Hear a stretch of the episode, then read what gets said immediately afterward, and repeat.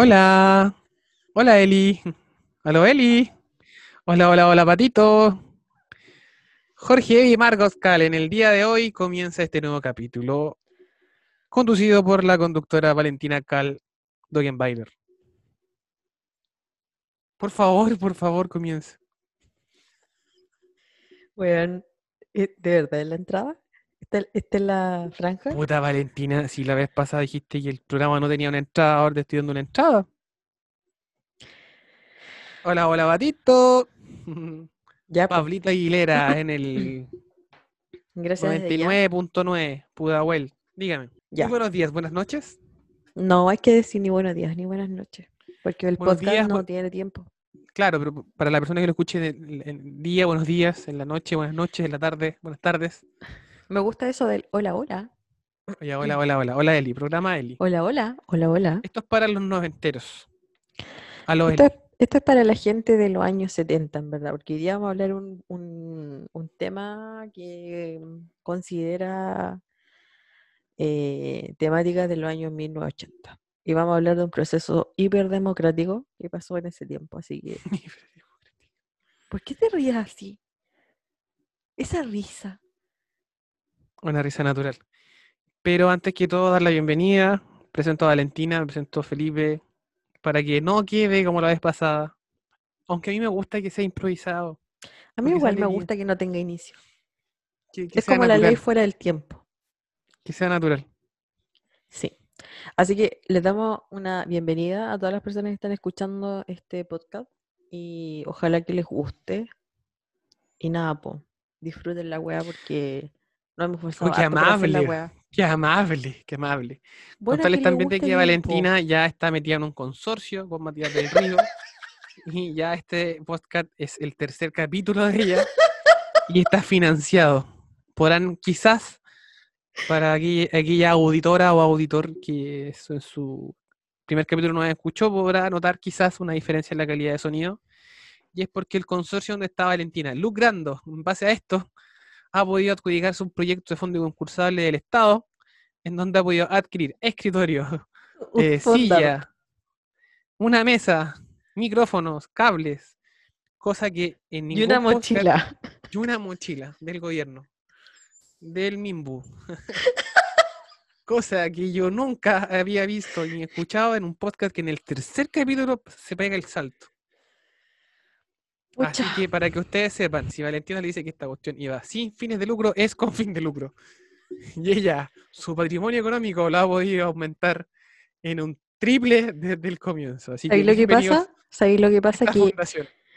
¿sabéis lo que pasa? Que tu acusación, tu acusación es porque tu 10% está siendo utilizado en esta silla. Así es. en esta cómoda silla con este escritorio y esta mesa que me costó un dineral.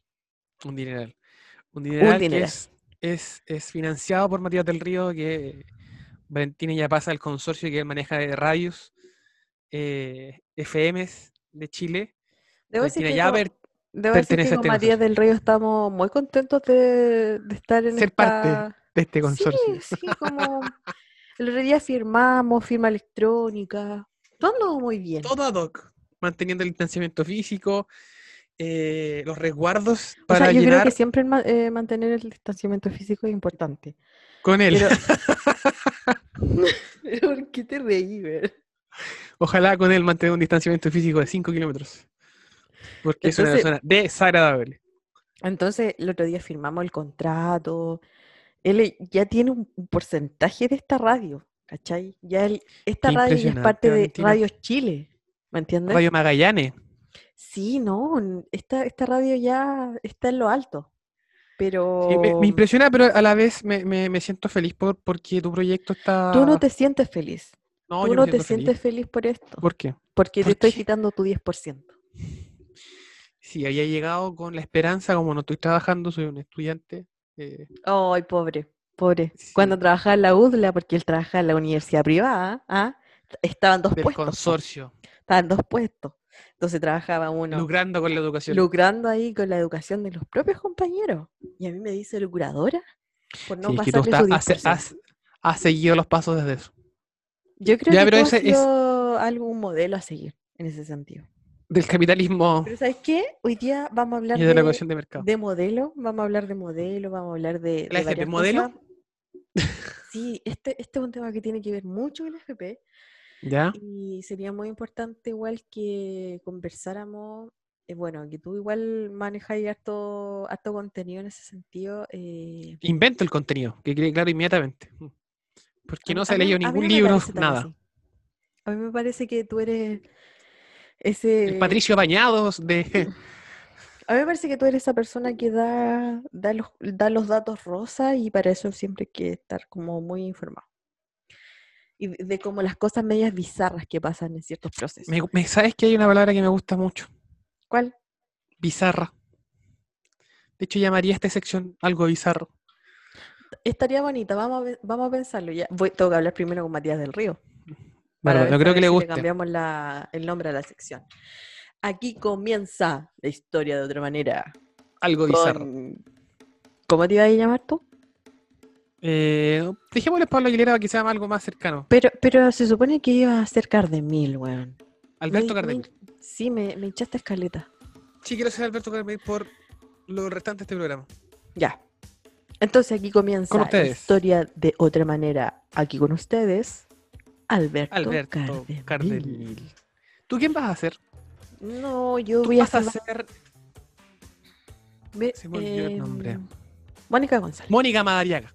Mónica Madariaga. Con ustedes. Mónica Madariaga. Alberto Cardemil y Mónica Y. Mónica ¿Qué cosa más bizarra? Ya. Entonces, comenzando este programa, hoy día vamos a hablar del proceso más democrático que ha tenido Chile en la historia de nuestro país. Eh, el plebiscito de 1980. Y ustedes se preguntarán, oye, pero ¿qué plebiscito ese? Bueno, para los desentendidos y desentendidas, en Chile hubo un proceso que se llamó el plebiscito del sí y del no de eh, plebiscito de salida o referéndum para la nueva constitución que actualmente está o rige en estos momentos. Entonces, eh, vamos a hablar de ese proceso democrático. Felipe, ¿usted tiene alguna información que quisiera dar de eso? Porque yo tengo mucha información y para ordenarnos yo creo que tendríamos que empezar a tirar datos. Sí, o sea, primero separar lo- los plebiscitos que se hicieron del 80 por la propia constitución y después el plebiscito que se hizo el 88 para dar términe a un gobierno de dictadura. Em, el- el segundo plebiscito que se hace del 88 yo lo encuentro que hay muchísimos más datos rosa que previamente el plebiscito que se hace en la votación, pongo en comillas, que se hace en el, en, en el 80, ya que Sí. ahí se, se, se manejan muy pocos datos. Yo, ahí. yo coincido contigo cuando dices que hay datos rosas del 88. Sin Sí, embargo, mucho más. sin embargo, hay muchos datos que no se saben del plebiscito de 1980 eh, con respecto a ese proceso, ya que finalmente fue un, fue un proceso casi obligatorio eh, para toda la ciudadanía en ese tiempo como para poder eh, empezar a validar, ¿no es cierto?, una nueva constitución para el país. Sí, o sea, par- par- partimos con que no hay registro electoral, eh, Y no ese, hay nada de eso. por ejemplo, ese es un dato. Esta, esta wea como que no, no es un fraude. O sea, no, no es un dato rosa, es un fraude, wea. Es un fraude. Es como un fraude. Sí, o sea, contextualizar de por qué estamos hablando de esto, es porque se acercan fechas bastante importantes en nuestro país y procesos completamente históricos. Y... De hecho, estamos a un, a un año, estamos en este preciso momento, estamos llegando casi a un año de la independencia de Chile. Así es. Así es. Eh, esta es la antesala, este programa es como la antesala de, de lo que se puede decir para esa fecha. Que yo creo que dentro de tu línea, línea editorial con Matías del Río tendrán algo muy preparado para esa fecha. Nosotros tenemos algo preparado, algo Me único imagino, me Sí. imagino. y con mucho lucro. Hablando de lucro y volviendo al, al plebiscito del 80.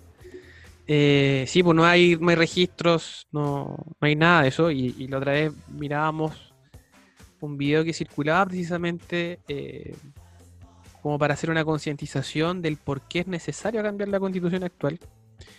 Era de que eh, la publicidad que había para hacer el llamado a la ciudadanía a votar.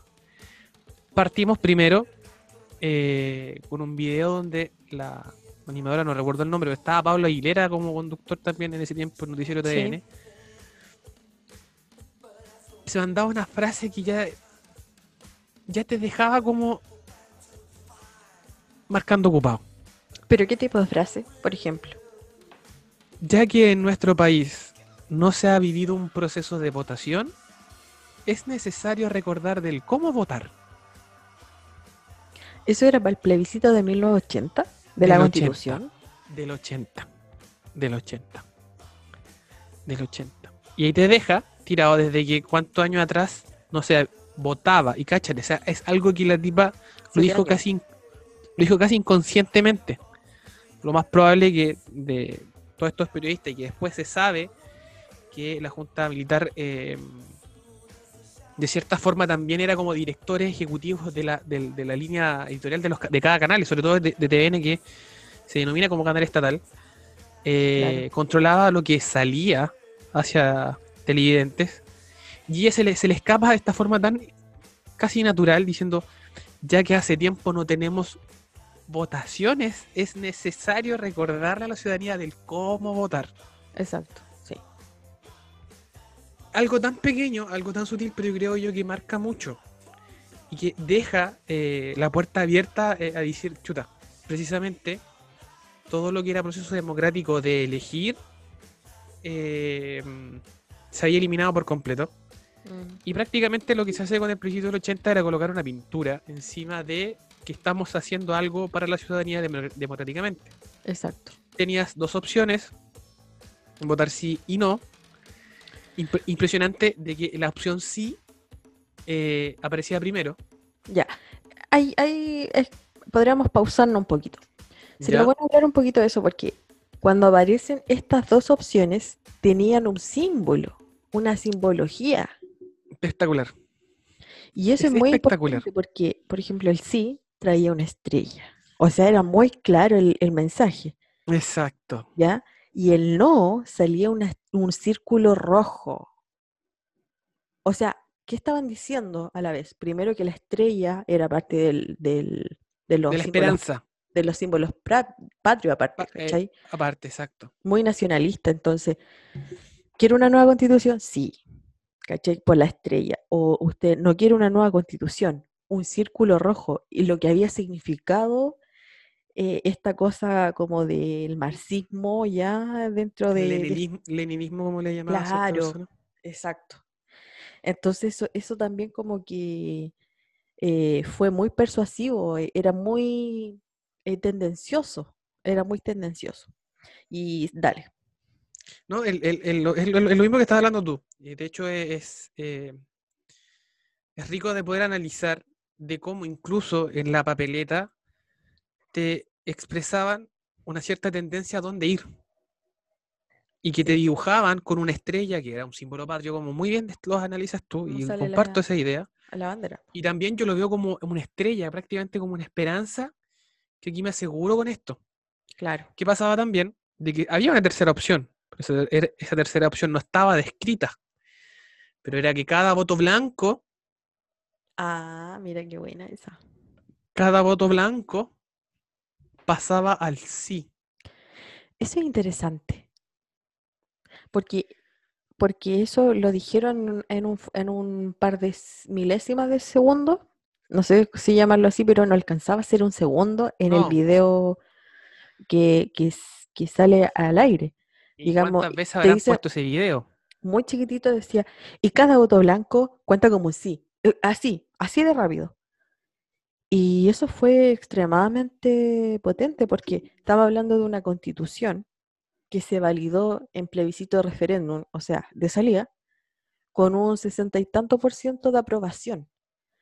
Recordar que en ese tiempo no habían, como había, tú bien dijiste, Felipe, no había eh, registro electoral. Nada. Entonces, no- los vocales de mesa, entre comillas, eran representados por ex conscriptos y por militares que estaban en esa época. Ya que ellos eran los que eh, sostenían el poder. Entonces, eh, los ex concriptos, los soldados que andaban, los milicos, por decirlo así, a la gente le iban a buscar a las casas para votar en cualquier, por ejemplo, yo soy de San Javier y yo vivo en Conce en los años 80, en el año 1980. Yo iba a votar a cualquier colegio que estuviera cerca de mi casa. O sea, no era necesario que yo fuera a votar a San Javier.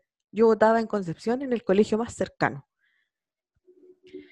Y la otro, el otro tema que también muy, muy heavy, muy fuerte, es que en ese mismo momento pasa que eh, se valida de que yo soy ex, concripto o mucha gente que era dirigente social podía votar dos, tres, hasta cuatro veces. Es que no, no, había ningún control sobre eso. A mí me, tocó, eh, cuando cumplí los 18 años, eh, ser vocal de mesa precisamente para elecciones municipales y después, si no me equivoco, venían primarias. Eh, y claro, hay, hay, un, hay un, un, proceso prácticamente protocolar que te entrega Cervel, donde tú no puedes meterte con la, con, con, la mesa, la urna, no, me acuerdo el nombre, nada, o sea, queda bajo un, sello y nada. Hay varios comentarios, historias también de que dice que los milicos estarían la, la, la urna, lo que querían con los votos Sí. Y claro, después lo que se demuestra. Me acuerdo que, Pinochet tenía mucho miedo. Hubo una, palabra que no sé si lo habrá sentido, pero de qué es lo que se va a ver para afuera, para, para de manera internacional. Como la proyección. Claro. Porque si, tengo entendido que él tenía como consciente, no sé si una palabra sea certeza, etcétera, de que si ah, de manera internacional, pero me refiero en Europa, empiezan a cachar que aquí hay algo raro, se podía empezar a meter. Entonces él lo que pedía que la televisión mostrara que esto estaba todo a dos, o sea, perfecto. El ciudadano ciudadana votando feliz. Claro. Y, validando el voto, ¿cachai?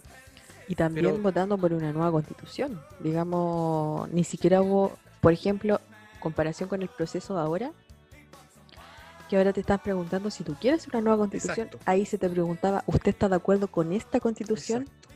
Con esta nueva constitución, o sea, eh, esta constitución de salida. Entonces, igual es heavy. Imagínate qué wea piensa la gente que estaba en ese tiempo para poder haber sido parte de ese proceso. Y, weón, no sé. Yo de repente pienso, todos dicen, se, se lavan la boca o lo que quieran, no sé, con decir que esta ha sido la, la, la constitución que ha llevado al país a grandes avances. Fue la constitución más es la, constitución del fraude. Es tan simple como eso. Es la constitución del fraude y es a su vez, eh, creo que en palabras de Jaime Guzmán y, de la comisión Ortuzar que trabaja en esto, que le decía al general Pinochet, al, dictador, de que no se preocupara, que no importara que cualquier tipo de plebiscito que pudiese venir después, porque todo lo que ellos estaban amarrando iba a caer por los años siguientes. Y donde el gobierno después que vuelve de, eh, a la supuesta democracia, él, Winfrey, Lago, mantuvieron exactamente los mismos parámetros. Entonces, en un proceso que fue completamente eh, fraudulento, no fue eh, legalizado, no hubo nada de respaldo de esa. De hecho, si uno ve en páginas, no hay registros de, de cantidad de votos, no hay un porcentaje. No se, no se maneja esa información que quizás en el plebiscito que es después del 88 sí existe la cantidad, y de hecho la, la, la, la cantidad de, votantes que hubieron es bastante alto. Eh, fue mucha la gente que participa, pero del 80 no existe ningún dato de eso. La meten y acto fraudulento queda impregnada por después los mismos gobiernos que se decían llamar democráticos. Sí, sí, sí, e, es muy importante lo que pasa ahí, por eso quieren, eh, bueno, acercándonos a la fecha además también, como conversar acerca de este proceso, porque eh, finalmente muchas personas están tratando de desvalidar todo lo que está pasando en estos momentos eh, actuales y ver realmente lo que pasó antes. De hecho, hay un video que salió en... Madre. ¿Por qué ando en mosco, weón? ¿Te das cuenta que me siguen la weá? Es, es, la. No, es que eh, Matías del Río colocó una, una cámara en un mosco y te persigue. ¿Qué es lo que estás haciendo? No te puedo creer, weón. Para poder controlar todo lo que hay invertido, po. Es que me, creo que me voy a levantar a abrir la ventana porque tengo que echar a este weón. No lo puedo dejar acá. Ya, mientras Así tanto que- yo relleno haciendo una invitación de puedan seguir este programa. Mientras Valentina se levanta a echar ese mosco, eh, podemos hacer una invitación a que nos sigan escuchando y que nos sigan. La, Valentina tiene varias sorpresas. Después se va a una, la red social también con el programa y el material. Eh, menos mal que no me escuche, estoy pelando. El material de todo esto, e invitados, invitadas que va a tener la Valentina en su programa. Eh, así que para que lo puedan estar disfrutando. Tengo entendido que esto va por varias plataformas. Eh, la más conocida es Spotify, bueno, que también es la que conozco, es Spotify. Pero también va por otras páginas que son exclusivamente de podcast y están puestas ahí. Se suben para que, ojalá, varias eh, radios escuchas. ¿Cómo es ese concepto? No, ya no, muy antiguo. Puedan eh, disfrutar de este contenido que se hace con mucho cariño. Mientras Valentina no sé ahora dónde fue, me deja botado a cargo de esto. Ni siquiera puedo poner música, si no es por temas de copyright nos van a bajar. Así que Valentina me deja botado en programa, asumiendo todo tipo de responsabilidad de todo lo que viene más adelante. Es que estoy desesperada, weón. De ¿Por verdad. qué? Porque se estoy musculeado acá no se quiere ir. Ya, el mosco es parte del programa. no. Tenemos un nuevo integrante, un nuevo personaje dentro de la sección del día de hoy. Día 12, día 12 de octubre. Lunes feriado ya, siendo las 003 de la noche. Te están controlando, yo creo. Valentina aún no mata el mosco. O aún no se deshace de él. Volvemos después de esta pausa comercial. para que Sí, vean que esta cuestión ya se lucra. Tenemos auspiciadores que ya pueden financiar este programa de Valentina. Así que después de esta pausa comercial. Pronto, eso es importante, pronto se vienen auspiciadores para este programa. Como que Banco Scotiabank. a ese nivel. Banco Itaú. Mira, eh, estoy hablando, estoy ahora teniendo FP Modelo. Con Banco Itaú. ya. Que Y la modelo, sí. La FP modelo. No, a mí me gusta más el consorcio de, Gru- de Cuprum. De Cuprum. Sí, no, modelo no. Y mm, estamos viendo también con algunas tiendas de Gucci, algo, algo por el estilo, como para poder darle un poco de color a esto. Y ojalá cuando nos, cuando lleguen a escuchar esto, y alguna tienda de música tiene todo el espacio para poder publicitar su producto aquí, ¿ah? Feliz de la vida. Sí, es verdad. Quien quiera publicitar acá algo que quieran, Está la libertad de hacerlo. pueden contactar a Felipe Cons- o a mí. No contactarse contigo si tú eres la dueña, tú eres la gerente O general, también gerente con Matías del. Río. Claro, él es el representante legal y Valentina es la que maneja todas las finanzas y todas esas cosas. Yo aquí soy un simple peón. Sí. Así que, bueno, y como estábamos hablando, porque sabéis que la última vez muchas personas me escribieron Oye, sí. diciendo que el material que habíamos sacado nosotros eh, Le alegraba las tardes a las personas. le alegraba las tardes a las personas cuando Y ahora incluso, pasamos del plebiscito a hablar de Hola Eli. Cuéntame tu de, de historia. hecho, de hecho es muy, es muy simpático porque una amiga me dijo que cuando tenía mucha rabia no escuchaba. Y le daba más rabia. y se frustraba y que encontraba que estaba fuera de serie y que este mundo Oye, no oye, ¿viste ese video de que está en YouTube? Que de Pancho Melo, que, que hace mierda una pieza. Ah, sí, sí, sí, de una, de una eh, teleserie. Ya, y hay visto esa misma wea que dice, eh, un video en YouTube que dice, Pancho Melo ordena la pieza. Y sale e- como haciendo todo para atrás, como ordenando la me quedé con la cagada. Ya esta sección del programa es para aquellos que nos puedan escuchar y eh, se puedan sentir acompañados. Podríamos a- a- a abrir líneas telefónicas, ¿cachai? Que nos llamen. ¿Sabes qué? Sería bonito. Sería bonito Sí. si yo supiera atender ¿Sería ser como OBS. sentimental o qué? ¡Chacotero! ¿O sería un- o una consejería como ya más de amistad? No, no, no tan solamente la ¿Sabes qué? Yo creo que mm, podríamos hacer algo de todo. ¿Y aquí pasó con la parte del plebiscito? ¿Qué hasta aquí?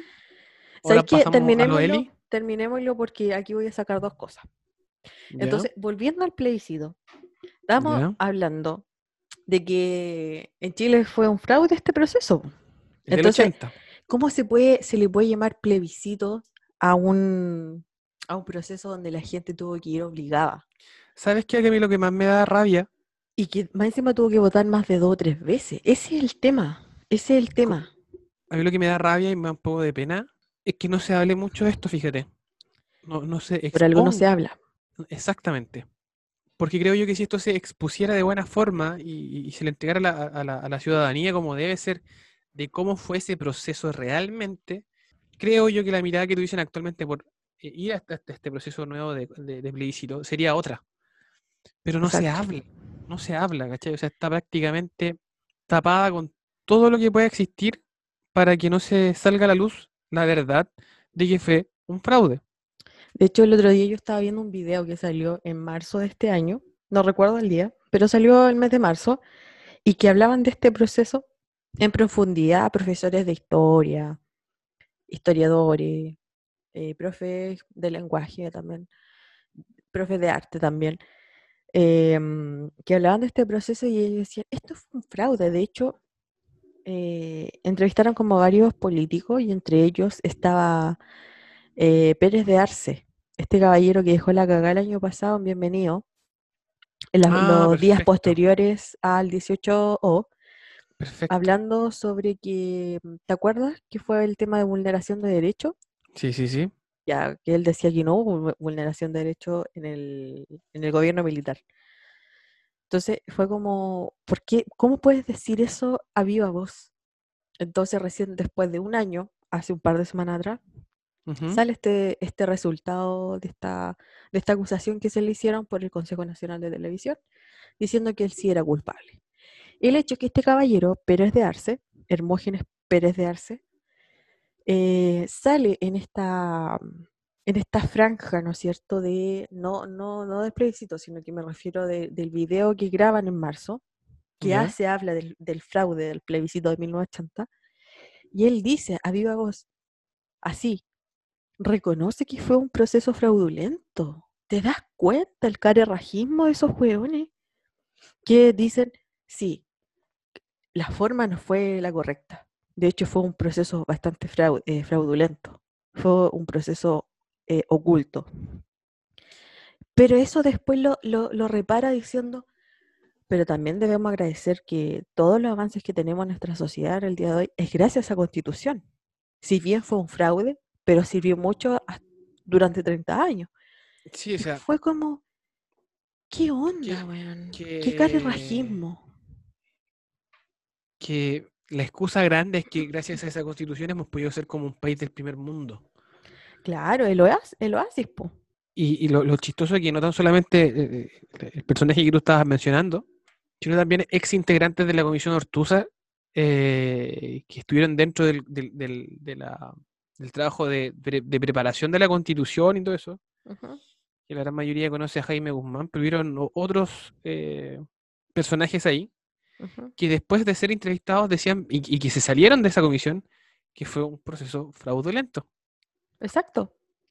que no fue un proceso que era completamente, eh, de, de hecho, creo que a, a- a- a varios o un par de personajes desde ahí lo, lo sacaron porque estaban prácticamente cuestionando lo que estaba haciendo Jaime Guzmán. Oye, me estáis cuestionando, compadre, no me serví, chao, te vais. Y, y eso es muy importante porque, por ejemplo, pasa, pasa más tarde, no, pasa en- ese mismo tiempo, de que los inicios de, de este, de este golpe de Estado que se produce en 1973 es muy potente porque se supone que iban a tener como un, esta esfera o pensamiento o ideología que más o menos tienen los milicos, ¿ya? Eh, con respecto a, a, ser como un, un país corporativo, ¿ya? Que varios iban a tener el poder, ¿sí? Ese era como el inicio de este, de este tema y se dieron cuenta, por eso también se hace la junta militar. Por algo también estaban las personas que más tenían poder dentro de eso. Y pasa que después Pinochet es el único que arrastra con todo el poder. Y Por eso por que eso que después- muchos se restan. Por eso que, por ejemplo, el general Lee se sale. Claro, claro. Entonces, eh, hecho, eso, y eso uno- pasa en tiempos de cuando se empieza a escribir la constitución. ¿ya? Sí, sí, de hecho se dice, se dice que General Lee tenía pensado en hacer una, una un golpe en el propio golpe. Sí, po. un golpe. po.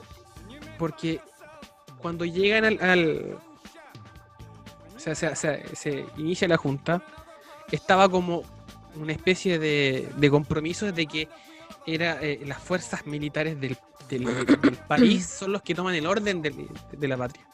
Claro, Pero después esto empieza a cambiar y se centraliza en una sola persona y tiene todo el poder y liderar todo esto. exacto. Cuando comienza esto, se para uno de los pesos pesados también del, del golpe que el general Lee dice, con este tipo yo no puedo lidiar, y se va, Claro, sale. Y ahí quien asume después es el general eh, Matei. Por eso que era- aparece en la esfera. Creo que si no me equivoco, es el general Mendoza, que también se sale, y aparece el general eh, bastante en boga, que hace muy poco el general Rosas intentó de colocarle a una de sus academias el nombre de ese general. sí. De.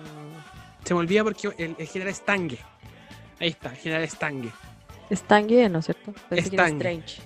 No, Stange. Ah, ya, ya, sí, está bien. Tiene un nombre cuático, apellido acuático. Tiene un apellido alemán. Nazi. General, Men- General Mendoza sale, General Lee sale, aparece como que esto es un cambio así de partido de fútbol.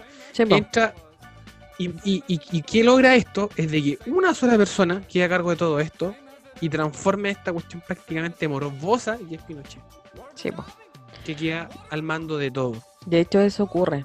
De, eso, de hecho, eso ocurre, por eso también que se empieza a validar, ¿no es cierto?, la constitución que rige actualmente en Chile.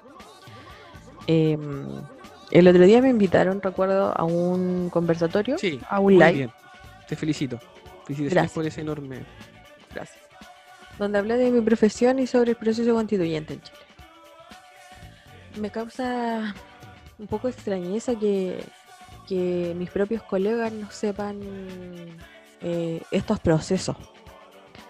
Y yo creo que también el, como la profesión de nosotros y nosotras eh, debería estar informado con respecto a esto porque también es un término político, ¿cachai? Mm. Y, ¿Y qué pasa? Que, por ejemplo, estos procesos históricos son memoria. Porque hay que recordar. Yo no puedo recordar porque no lo viví. Pero para eso están las personas que lo vivieron en su momento. Exacto. Porque ellos dan la memoria que nosotros no tenemos. ¿Cachai?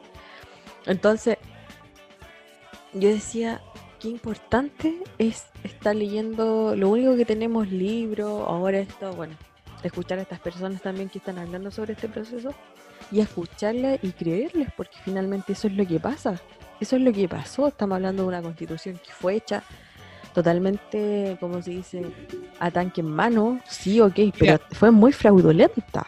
Mira, Fue muy como- fraudulenta. No, no- no sé si lo que voy a decir tiene coherencia, Dale. Pero si te das cuenta estamos a 12 de octubre. ¿Qué es el 12 de octubre?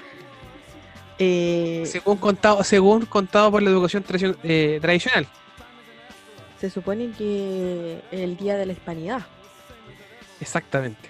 o sea, el día de la raza en su El antigüedad. es el día de que un cierto personaje descubre este continente. Exacto.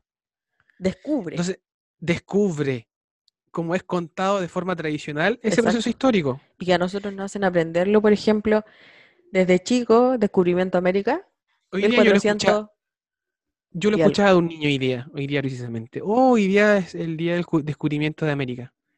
O sea, ¿qué es lo que realmente se enseña? Y eh, pasa con este proceso, o sea, ¿qué es lo que se enseña del proceso que ocurrió en el 80? Y no solamente, o sea, que comienza a ocurrir del 73, y ni siquiera desde más atrás, cuando se empiezan a levantar las primeras eh, dictaduras en Latinoamérica, con Argentina, con Brasil, que son las primeras que se levantan, pasa después, creo, si no me equivoco, que la tercera es Chile. Eh, pero eso no se, no, se, no se cuenta, no se muestra, no se da a, a- a- a mostrar tal cual como es. Claro. Creo De yo hecho- que si fuese, si fue- y, y otra cosa que tú estabas mencionando con respecto a lo que es la carrera, todo lo que sufre trabajo social en ese tiempo. Sí, de hecho, por ejemplo, eh, yo le decía al colega que mm, está bien enfocarse en lo que pasaba, no sé, en 1980 con este plebiscito de referéndum o de salida. Pero era también sumamente importante eh, enfocarse en aquel, en aquel proceso constituyente. Mira lo que estoy, as- te estoy, estoy diciendo. Proceso Mira. constituyente que se tuvo en 1827. 1827, estamos hablando casi 100 años atrás O más, donde se estaba, eh, por primera vez se quería hacer una constitución, Una carta magna. eh, una carta magna, que fuera fe- federada. ¿Sabías tú eso? No, no, no, no, un dato que tú muy bien. Y ahí es cuando se proporciona la guerra civil que está al mando Diego Portales Ya, y que se escribe la primera constitución posterior a que él gana la, la- la guerra civil en 1835 y es nuestra primera constitución. Hay algo, hay algo que es interesantísimo que en Chile, y me parece que no sé si será en el resto del mundo, te das cuenta que en Chile cada vez que se hace una reforma constitucional, es un proceso que eh, se genera un estallido o un quiebre dentro de lo que es la Exacto, soci- exacto. el- el- lo que tenemos en la dictadura, lo que tú me estás hablando con la guerra civil, eh, muchísimos años atrás y ahora actualmente, eh, post, como le llaman, estallido social, se genera esto. Exacto. Y de, y de hecho, de ese tiempo se, se quería decir, por ejemplo, de que fuera una, fuera Chile una nación federada. Ya estamos hablando eh, casi como Estados Unidos, una cosa así. Que fueran estados separados. Imagínate, el pensamiento eh, progresista del 1827, imagínate Mm, lo que desencadena más tarde, ¿no es cierto? Y que esto, ¿por qué se produce tener ese pensamiento tan progresista, entre comillas? Porque eh, habían organizaciones y había cabildo de las organizaciones sociales. Estamos hablando de una organización, estamos hablando del 1820, o sea, yo de verdad que no lo podía creer en el momento cuando empecé a leer y bueno, mi hermano también me ayudó mucho con el tema de los datos. A tu hermano deberías invitarlo una vez al programa, Dios mío. No quiere, ya le dije. Págale. Dile que Matías del Río va a depositar 7 millones de pesos Aunque le pagara, me dijo que no. Y, mm, y cuando, claro, o sea, eh, los intentos que se hicieron fueron sumamente importantes, pasa este tema con la guerra civil. La gana Diego Portales, porque él, la bandera, se escribe la, esta constitución en 1835, la primera constitución, que es muy parecida a la constitución actual que nosotros tenemos, porque Guzmán saca la idea de Portales para generar la constitución de 1980. O sea, por eso que es importante hacer esta, esta comparación de lo que está pasando y de lo que estamos viviendo. Mm, Luego, esa constitución portaliana, que es del año de la cocoa, digámoslo así, Qué agradable Eh, que no ocupaste ningún término obsceno para referirte de esa forma. no, no, no, no, me acordé de un par de tías que hablan De del- hecho, ni del año de la siquiera- cocoa. Actualmente no me siento como en, en una radio de, de Matías del Río, me siento como si estuviese en la radio Universidad de Chile. Falta ahora que me parezca un jazz, una sinfonía y estamos muy doctos. Estamos muy doctos. Y posterior a, esa constitución, dada eh, toda esta eh, la coyuntura, ¿no es cierto?, que se estaba viviendo por la- esta cosa como el conservadurismo le llama la cuestión social, que simplemente eran eh, problemas clase? sociales. Es- sí, es una clase. Y eh, se genera a partir de eso que los trabajadores y las trabajadoras estaban pidiendo derechos laborales y derechos básicos, la obtención de ellos. ¿Y cómo? Mediante la segunda constitución 1925. 25 que es encabezada por Alisandri, si no me equivoco. Alessandri, exacto. Y se supone que él iba y dijo, ¿ya? Que esto iba a ser un proceso de participación social con la gente.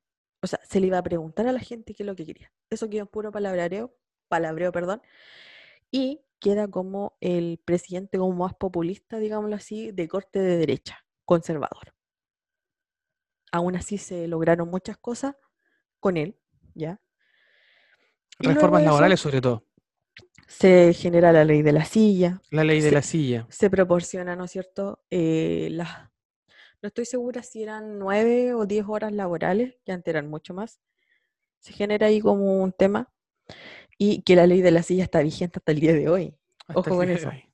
Y eh, se profesionaliza la carrera de trabajo social en ese tiempo, porque antes era informal. En el 27, 25. Por ahí. 25. En el- Es que el 25 tengo entendido que es Porque se Eh. genera la primera escuela de trabajo social, por lo tanto se profesionaliza. la primera escuela de trabajo social. ¿cuán, cuán- qué año es? 1925 con el doctor Alejandro del Río. Yo tengo otra fecha, que es el 1927. Eh, puede ser que haya sido de alguna universidad. Primera. Si me tinca que es el 27. Ya. Pero yo lo que sé es que el 25. Bueno. Vale, sí, doctor Alejandro del Río, perfecto. ¿Ya? Y esa constitución estuvo, em, fue, fue escrita igual que la de 1980. O sea, fue un proceso secreto, escondido, y que después se cambia, ¿no es cierto?, por esta constitución que tenemos Perdón. en el 1980. Diga, 4 de mayo de 1925. Muy bien, Valentina. sí, por supuesto. Muy bien. En el 27 ahí eh, se genera, creo que, una de las primeras escuelas de trabajo social a nivel regional. Ya, ok. Esa es la diferencia. Y eh, Estás escuchando Radio Diego Portales. Oh, weón, te imagináis. Pero si, como tú la otra vez me decías, a ver, ¿qué, qué monumento importante teníamos, por ejemplo, con respecto a Diego Portales? El GAM. La radio. ¿Qué cosa? El GAM. Claro. Antes era el edificio Diego Portales. Sí, el GAM, si no me equivoco, creo que fue la primera, el edificio de Gabriela Mistral, que creo que actualmente está así. ¿O no? ¿Qué estamos hablando? ¿Estamos ebrios ya o no? Nos fuimos por las ramas, pero, pero El, importante, por el- el- ejemplo, el edificio Diego Portales es conocido en dictadura. sí, pues. Es que por eso, Sí. ¿por qué, por qué se conoce en dictadura? Porque por este tema de la constitución que acabo de contar la historia. Ese es otro Ya. tema igual, ¿ah? Entonces, estaba hablando de que se enaltecen con la constitución de 1980 todos los símbolos militarizados, conservadores, ultra mega conservadores, como Diego Portales, y que fue, y que pa- es para decir también de que esta constitución está hecha con sus aires, porque Jaime Human, insisto, saca Sí, muchas ideas de esa constitución para generar la de 1980. De hecho, son muy parecidas.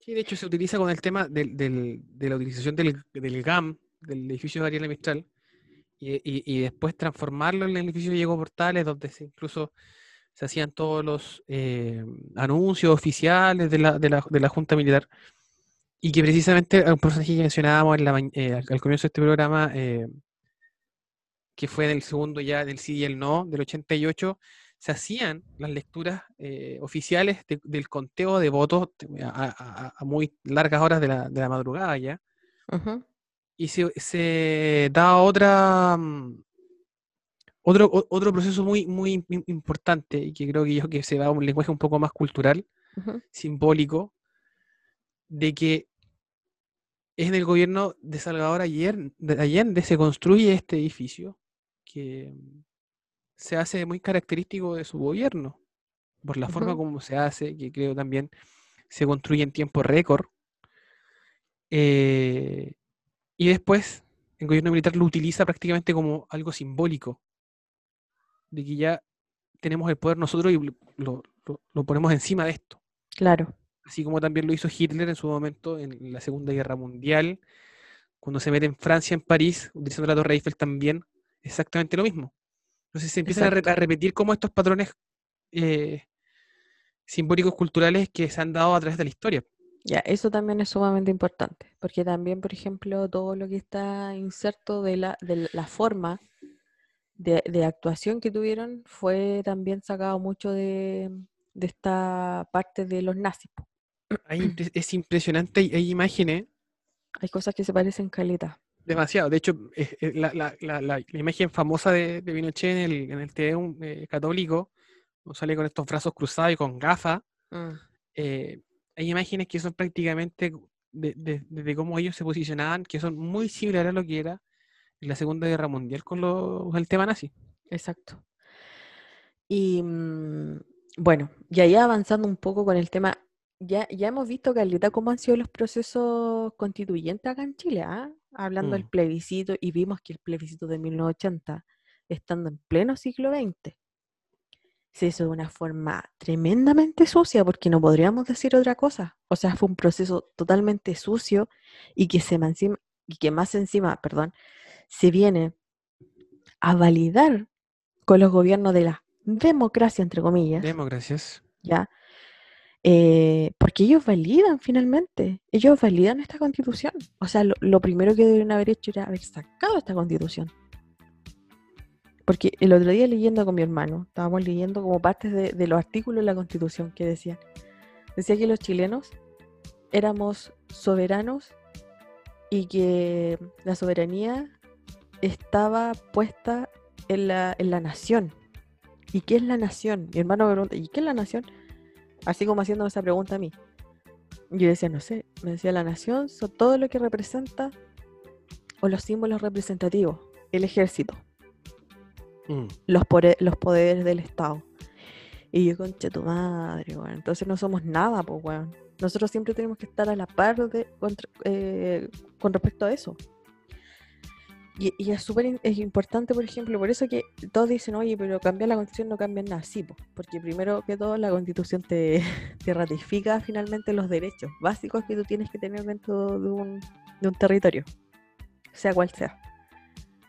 Entonces, por ejemplo, sacando la primera parte de la constitución, diciendo que el primer artículo te dice, clarito, no estoy segura si es el primer artículo, pero una de las primeras partes que eh, la familia el núcleo principal de la sociedad, esa agua tiene que salirse, sí o sí.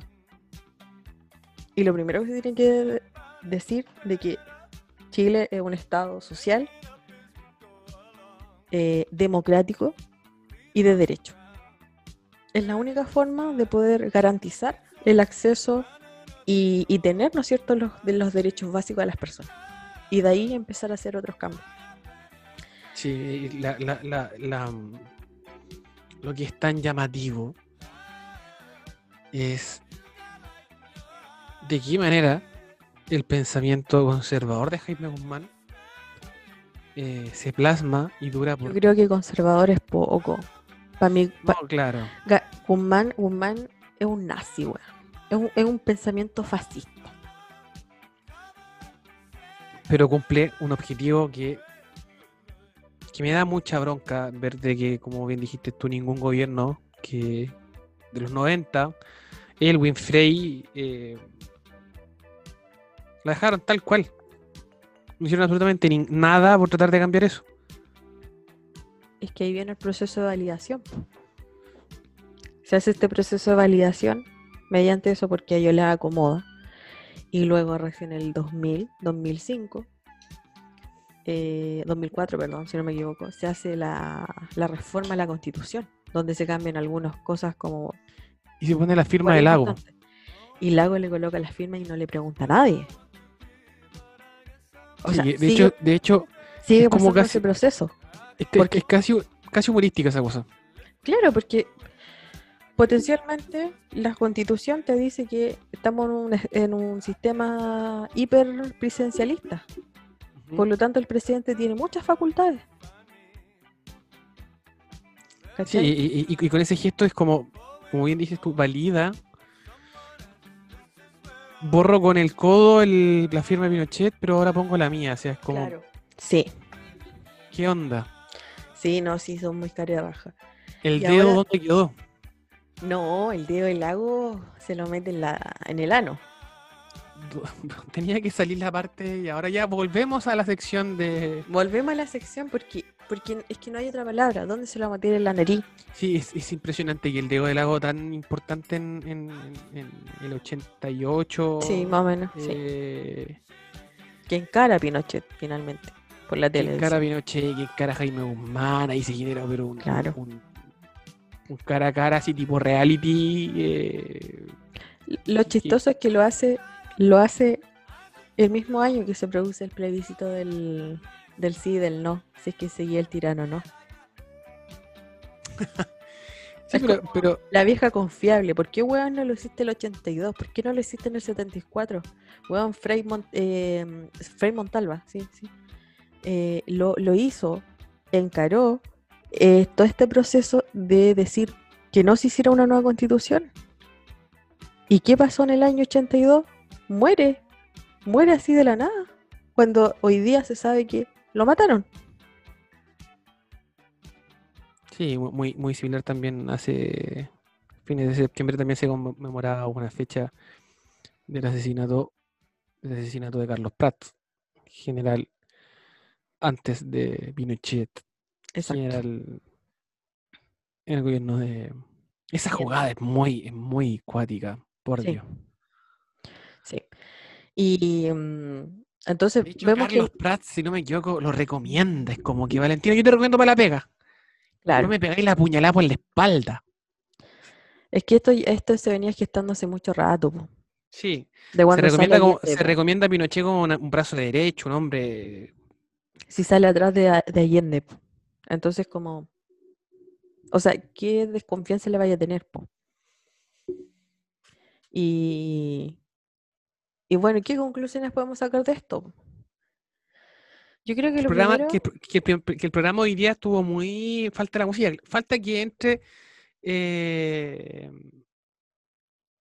que haya música clásica. Bien. Ambientando esto. Y falta que entre Alfredo Lamadrid. Ama- Lamadrid. ¿sabes qué? Y se Eh, cierra de muy buena forma este programa. Alfredo Lamadrid entrevista con el pico, weón. Oye, qué, qué mal entrevistador, weón. Tú a, Pa- a Patricio Bañados, ¿qué daría yo por tener a Patricio Bañados en tu puesto? Oye, ¿lo podríamos hacer? Intentar algún día. O sea, es que yo no podría porque yo, a mí me gusta tirar talla y yo no sé qué, qué tipo de humor tiene él, imagínate. Pero, pero y- un- como un sueño. Entrevistarlo en esta. Pero si yo me puedo en- comunicar en, con él, en esta hu- humilde hablarle. estación. La voz de él, te la encargo. O sea, no sé qué micrófono aguanta una voz tan profunda. yo le pediría que, que me hiciera como una, una franja eh, como de comercial, como diciendo, Orte Artri. No, pero ¿te, te, te imaginas y cumplimos ese, ese sueño? De ¿Sabéis traer a Patricio Bañado acá. ¿Sabéis qué? Yo voy a, a denunciar estas palabras. Podría, podría hacer las gestiones. Más que un sueño, hagámoslo realidad. Ah, ya. Entonces, yo me voy a comunicar con él esta semana que viene y le voy a mandar un correo electrónico o una carta.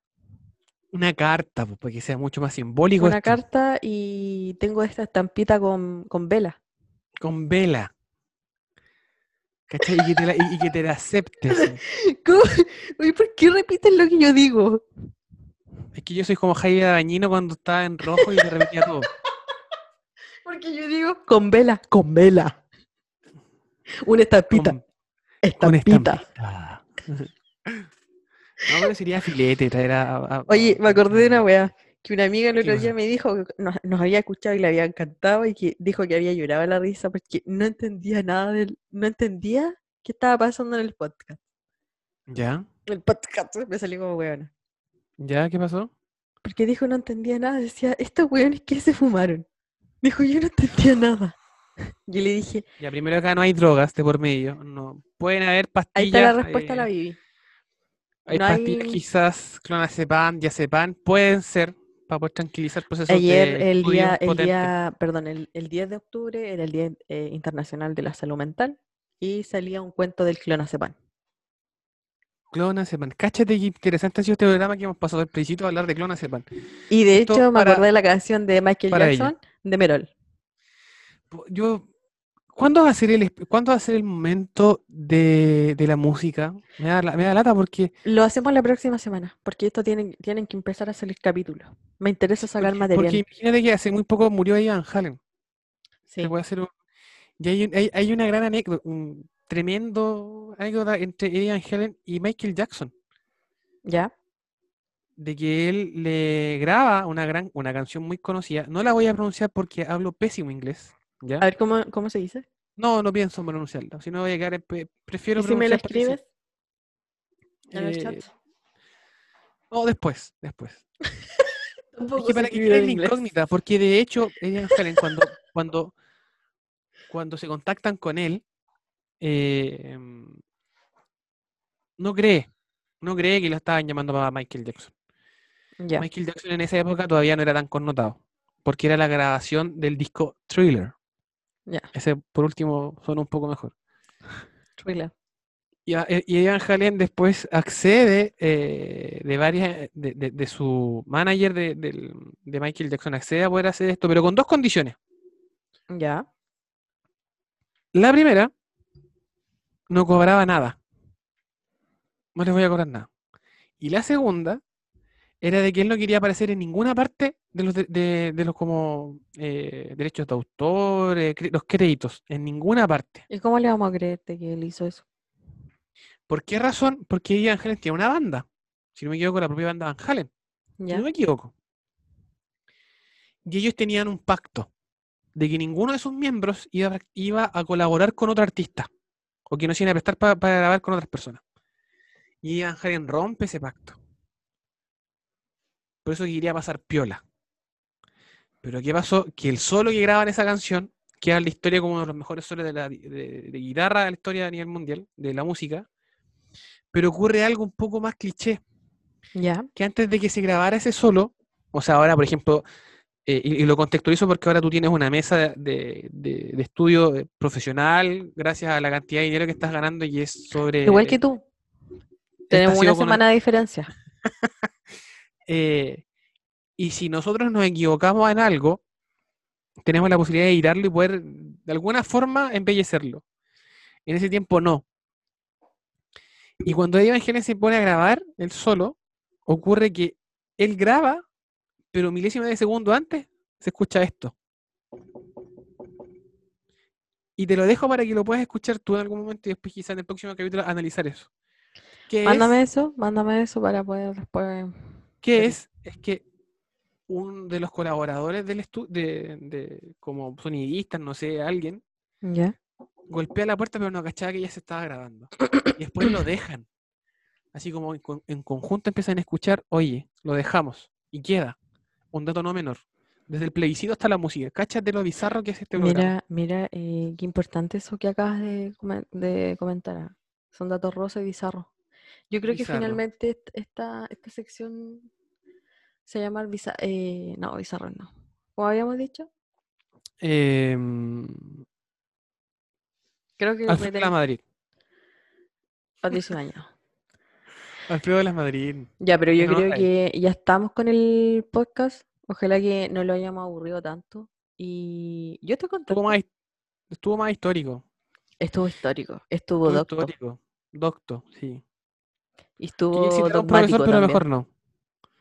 Estuvo dogmático Un profesor que es doctor, pero mejor no. y estuvo también Estuvo libélula. Estuvo libélula. Para ahí, ahí, ahí lo cité. No, no- no tan explícitamente, para que después no, no se vea su nombre involucrado en esto. En, en el lucro que está haciendo Valentina con Matías del Río en llevar esta eh, radio podcast a un nivel ya superior. Matías del Río, chuche tu madre. Sí, Hoy que amo, que- amo esa weá, weón. Amo. Lo amo mucho. Ya, po, ya, po. Entonces, dejamos hasta aquí nomás ahora, po, porque ya estamos ya, po, y ya hablamos de todo lo que teníamos que hablar, po. Dejamos hasta aquí esta sección. Espero le haya gustado. Estamos en Radio Podcast. Gracias desde ya. Chao. Buenas noches.